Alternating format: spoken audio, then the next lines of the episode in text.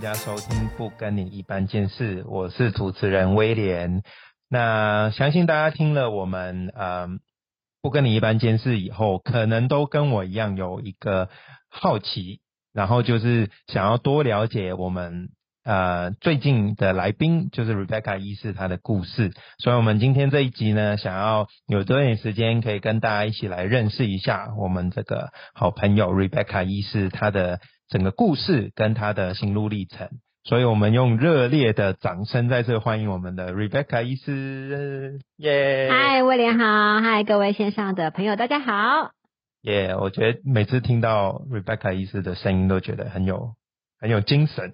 那我好奇哦，就 Rebecca 医师，你怎么，你你是从小就想要当医师的吗？还是？对，我从小就想想当医生，可是我的爸妈其实没有很希望我当医师，因为我爸爸妈妈都是医生。对我爸妈是觉得当医生是很辛苦，而且我爸是外科医生，然后他在我比较小的时候，他其实是在一个，你知道，在那个很多年前二三十年前，其实他们就是那个综合医院其实是很忙的。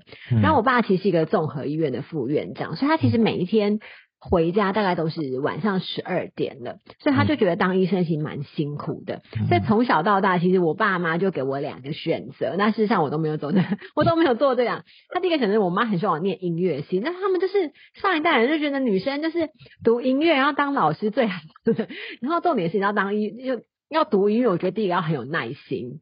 然后第二个，我真的觉得要天分哎，然后刚好我没有耐心又没有天分，所以直接这个就放弃了。然后呢，我我我爸我爸觉得说，哎好，那那不然你你你可以当你就念建筑系。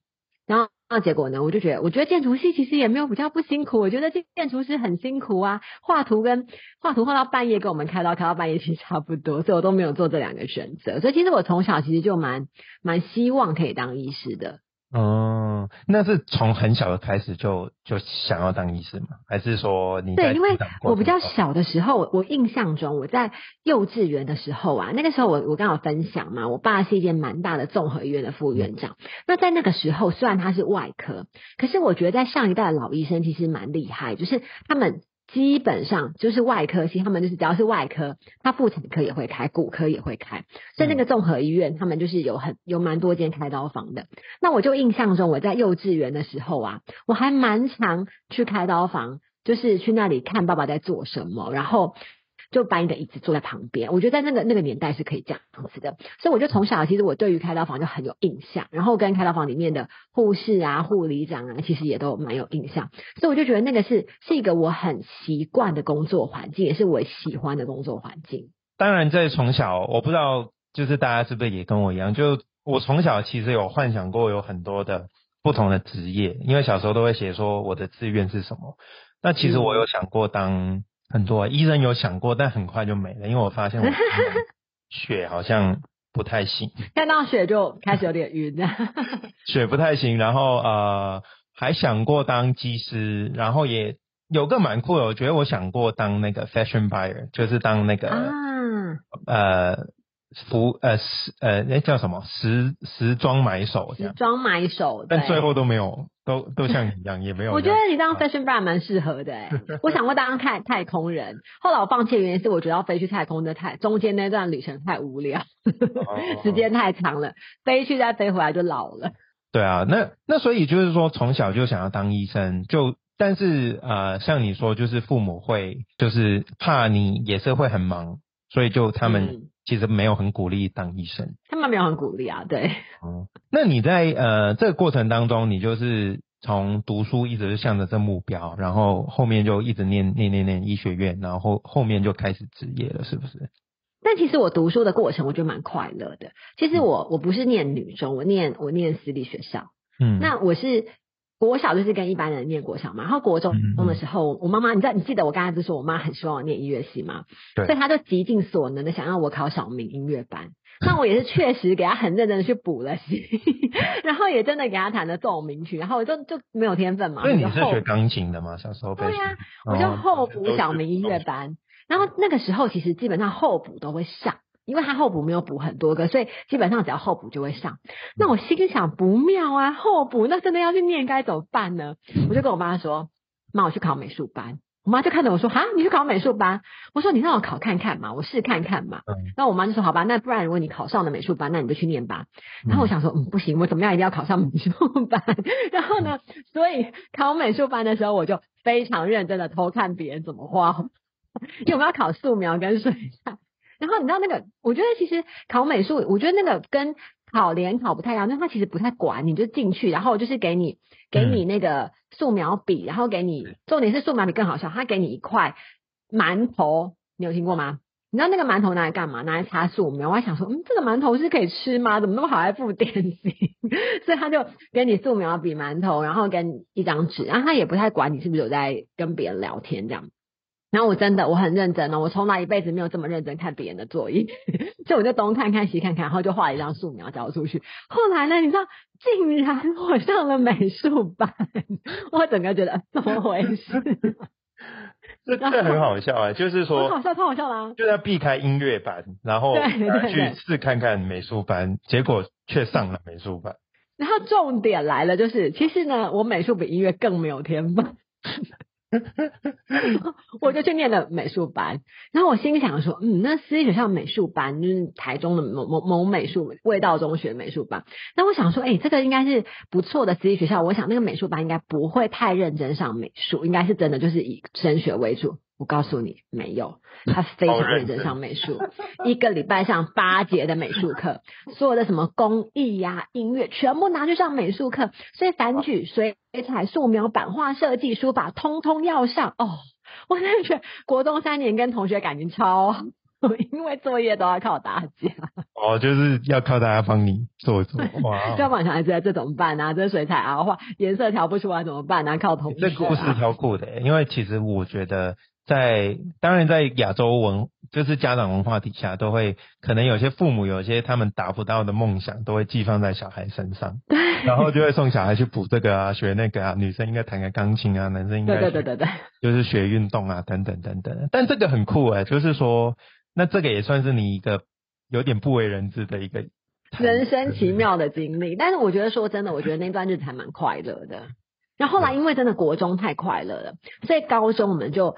虽然考上女中，我们就选择继续留在原本的学校，所以我的国中跟高中其实过得蛮开心的。其实，哎，我我不太清楚啊。那台湾也这高中就是分文科、理科，就这样分。对对对，OK OK OK，嗯，了解了解。那但在你这个尝试的过程当中，你的爸爸妈妈都是很支持你去尝试看看的。支持你当医生的，他们其实虽然没有很鼓励，但他们也不会觉得不好。他们认为说你自己想好了，你自己选好了，你自己负责任就好。所以他们其实也不会不会排斥，或是觉得我不应该做那件事情，不应该选这个科系。他们就说：“哎，那你就自己想清楚就好了。”嗯，所以其实其实我的读书过程里面，我一直没有被逼着念书。OK，所以我的通常我的国一跟高一成绩都不会太好，因为我爸妈其实不太不太逼我读书，然后通常他们会等我自己觉得，哎，你要认真读书，所以我到通常到国二到 国二到高二的时候，不行，连考台了要认真一点，才会比较认真读书。你自我觉察能力也蛮高的呀，我是就到第二年就不太行。对对，我是前面哦好像靠小聪明，然后到后面就不太行了。但高中很快乐，国中念美术，然后高中就高中就升学了嘛。但高中很特别，我们那一班很多人参加管乐社，所以高中都在练管乐。嗯，那后来你就是高中后就是直接就是去。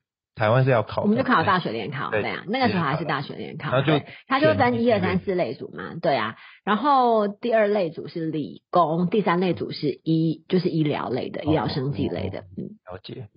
哎，那你呃，因为我好奇，那你那时候想要当医生，但是有就是想要跟爸爸一样，就是当外科医生吗？一开始就，对耶。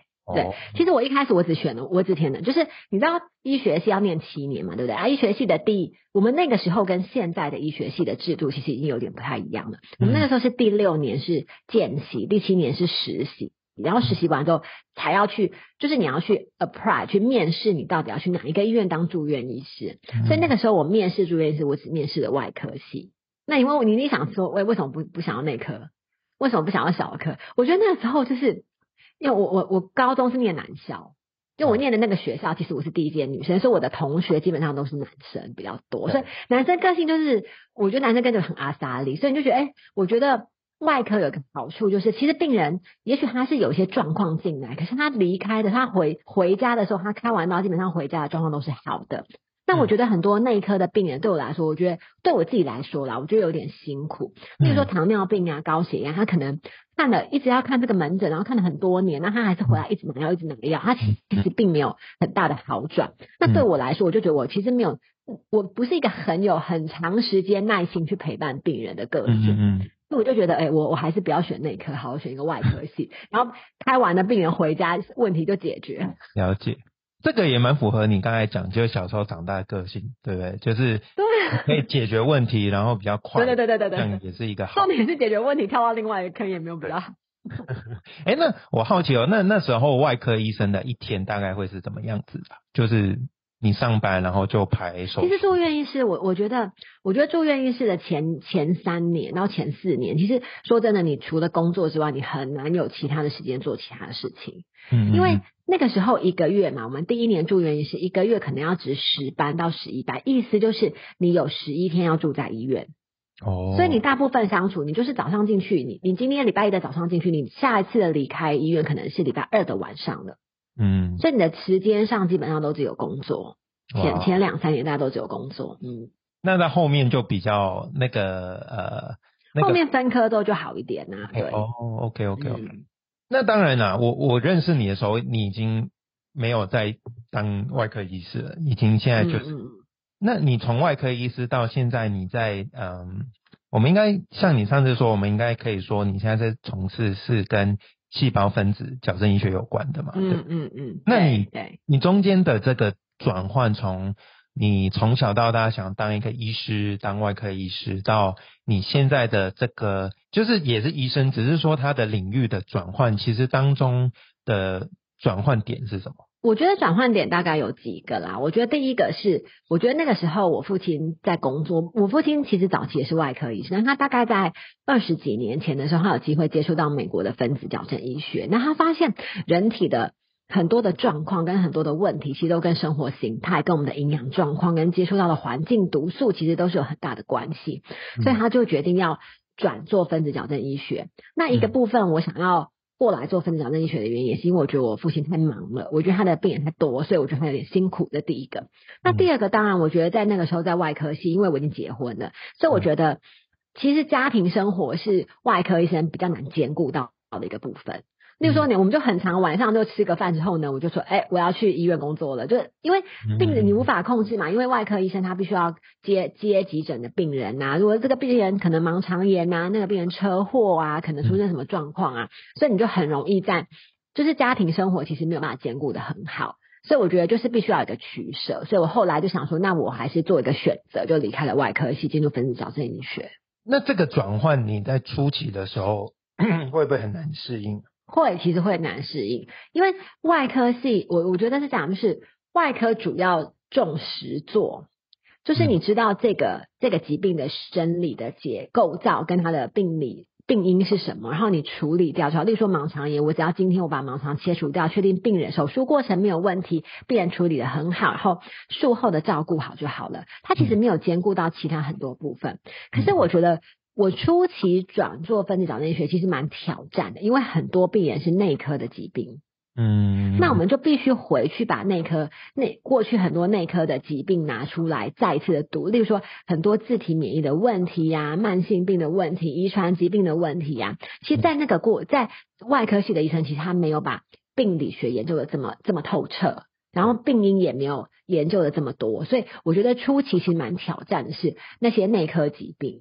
嗯，然后再来第二个是，我觉得我觉得很快上外科就是很快速就可以解决了。然后，但是你转做分子矫正学，其实你会花很多时间跟病人说话，那我觉得也是一个调试，也是有一个调试期啦。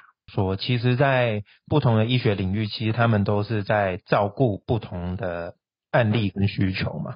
那在这个转换底下，你刚刚有提到，就是有点，就是你要回去。啊，跟以前动手可以解决问题，那现在是动口比较多。对，但这这个呃心态上切换，那环境上的切换，跟呃现在在跟爸爸一起工作，跟你以前在医院里面，你会不会也有一些不同的感受？会不会以前其实我觉得是什么？呃，我觉得工作环境对我来说没有很大的挑战，因为其实，在大环境工作也是快乐，因为就是你比较多工作伙伴。那现在我觉得也是蛮开心的。我觉得工作环境比较没有很大的挑战，是我觉得是面对病人的心态上面做很大比较大调整。因为我觉得现在面对就是现在面对病人，其实他是会是一个你长，就是真的就是一个长时间的病人，所以很多病人看到后来都会是朋友。那你必须要真的认识他，你才可能会知道。像我们有一些病人呢。你没有真的认识他，你不会觉得这个东西会是他的致病因子。哦，举个例子来说，像例如说我们有一个雕刻大师，那我们其实从来没有想过他雕刻完上的，因为你没有真的认识他的工作环境，你不会认识到他原来他的致病因子是他工作环境上的漆，好上面那个那个雕像上面的烤漆，那个可能是他致病因子。所以我觉得。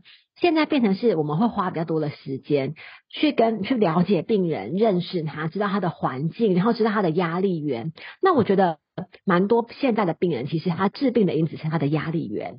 嗯嗯嗯，就是他可能刚好生命当中经历到一个很大的转变。或是说他的个性真的非常的完美主义，这个都是必须要花时间，你跟病人相处下来才知道哦，哦，原来对别人来说不可能是问题的，可能真的对你来说是问题，或是有很很多我们可能没有留意到的。举另外的例子来说，我觉得也很也很有趣啊，就是我们从来都没有想过哦，原来我们有一个病人是一个企业家，然后他每次出国回来，他都把他的衣服送洗完直接。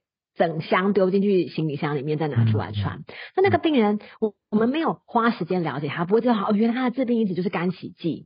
但一般人来说，我们不会把衣服送弄那么多干洗剂，我们就是水洗就好了。可因为它都是皮衣，都是西装外套，所以变成是你要花很多时间去认识病人，明白他的生活环境、生活形态，甚至他的个性，然后他为什么会给自己这么多压力，所以是一个完全不同的工作形态啊。哦。就是跟呃一般就是可能成长当中去诊所发烧开个药，就是对对对，看 symptom 就是看你的病看症状，那是完全就开药给你那种是有点不一样，因为因为其实啊这个也带到说，其实大家如果没有很常听到细胞分子矫正医学，听起来会觉得说，呃是不是要去实验室然后去。改修改你的细胞等等的什么的，但其实回到 Rebecca 意思，你刚才讲就是说，其实这个主要目的还是回到我们日常生生活当中去找出有没有哪一些是危害我们健康的，先去把它们排除掉，然后让细胞跟身体可以恢复到正常健康的状态。这矫正就是我们把多余的排除掉，把缺乏的补足，就叫矫正嘛。所以很多时候就刚才威廉有讲到，就是很多时候我们的环境因子啊，很多的毒素啊是不该有。但是有些时候我们也会很忽略到，例如说我们外食了一整天，但是外食一整天其实蛮多的营养素，例如说很多的微量元素啊，很多的蔬果类其实我们都没有摄取到，很多的维生素没有摄取到。我们矫正就是把这个部分也补足。所以虽然说这个呃 term 这个名，这个这个医学名词听起来很长，但是它其实是蛮跟我们的生活是息息相关的。这也是对它其实很浅显易懂的事。所以也 大家也不难发现说，其实我们在几集跟 Rebecca 医师的 podcast 里面，大家都不难听出说，其实这些东西可能我们在。某些地方有听过，就是可可能有不同的拼图，但是好像对一直都不知道怎么串联起来。但是嗯嗯，就这个也埋一个梗，就是大家要持续关注我们的 podcast，然后就可以出去把一些不同的生活上遇到的，搞不好都可以有更多的呃 insight，更多的想法。这样嗯嗯。那来到这里啊，其实有一部分，当然我们今天蛮长的篇幅就是着重在呃。就是采访 Rebecca 医生，你心路历程怎么当医师的等等，但其实你也有蛮多重身份的耶，你有蛮多斜杠的身份的，对不对？也不算很多啦，但是有一点斜杠。那呃，以我所知啊，可以补充，就是当然你是现在是嗯医师，对不对？然后是太太，然后一个妈妈，然后你有在带一个教会，对不对？对我先生有带一个教会，嗯嗯，就所以。那还有别的我不知道的吗？没有了，没有。但但其实这几个都已经需要排的很好哎，时间才有办法去在各个角色里都都可以。每个都需要花蛮多时间的，对。嗯嗯。我觉得，但我相信这也是现代现代妇女，就是职业妇女，她会遇到的问题啊。时间上一定是不够用，因为大家都斜杠很多部分。但的确啊，但我但同时我也觉得说，就是呃，能力越多，责任越大。我相信这也是我信仰里面发现的，就是说，当我被祝福可以给更多的时候，神也会把更多的给我们。所以也真的很开心、很荣幸，可以跟 Rebecca 一直有有这样的嗯，听你的故事啊，跟听你的分享。那其实。在一路这样走来，你回头去看的话，你你会不会很庆幸，或者或者反过来，你会不会觉得说，哦，如果当初我还有别的想要尝试，如果让你时间重新回去的话，你会想要尝试看看的吗？其实我我觉得啦，我自己是觉得我走到现在，我觉得帮助我能够享受每一个旅程的一我我自己的一个信念是，我觉得我觉得要享受你每一个你的斜杠。嗯嗯，我觉得很多人都会觉得你的斜杠都是压力，可是事实上，其实当你觉得是压力的时候，你不享受的时候，你在那个当下你就没有办法开心。所以我觉得要享受每一个身份，然后再来是我觉得，我觉得大家很大的很很多时候我们的压力是我们会常常觉得我事情做不完，可是事实上我觉得应该是你享受当下，然后你就是知道现在你就把那件事情做好。嗯，你下一刻你可能你换一个身份，你就把那件事情做好。嗯，我觉得这个这个这个理念或者这个想法，其实帮助我可以享受在每一个虽然是很忙碌，然后你可能这个小时跟下一个小时你扮演的身份是不一样的，可是你怎么去享受它？怎么去在当下里面？例如说妈妈的时候，我现在的责任就是扮演一个让孩子很开心、很享受的妈妈。那在当一个医生的时候，我可能这一个小时，我就是好好把我病人照顾好。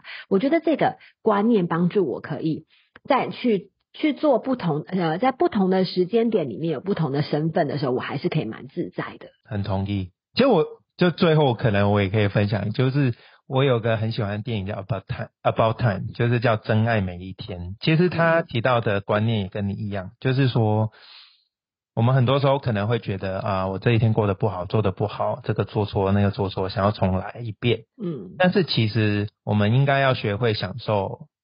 这一天不管好坏，它都是我们值得学习跟值得去珍惜的一天。这样，嗯，对啊，所以，嗯，很有趣。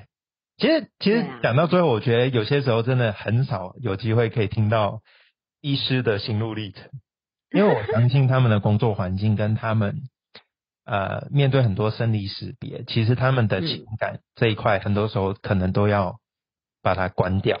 不然很难去面对他们的工作。那我们今天这一集就先到这边喽，感谢大家收听，不跟你一般。谢谢大家，拜拜，拜拜。